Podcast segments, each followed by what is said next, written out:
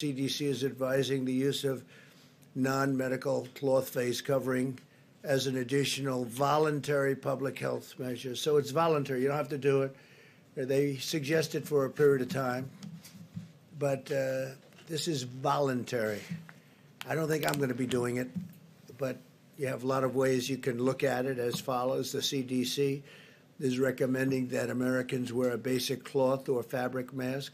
They can be either purchased online or simply made at home, probably material that you'd have at home.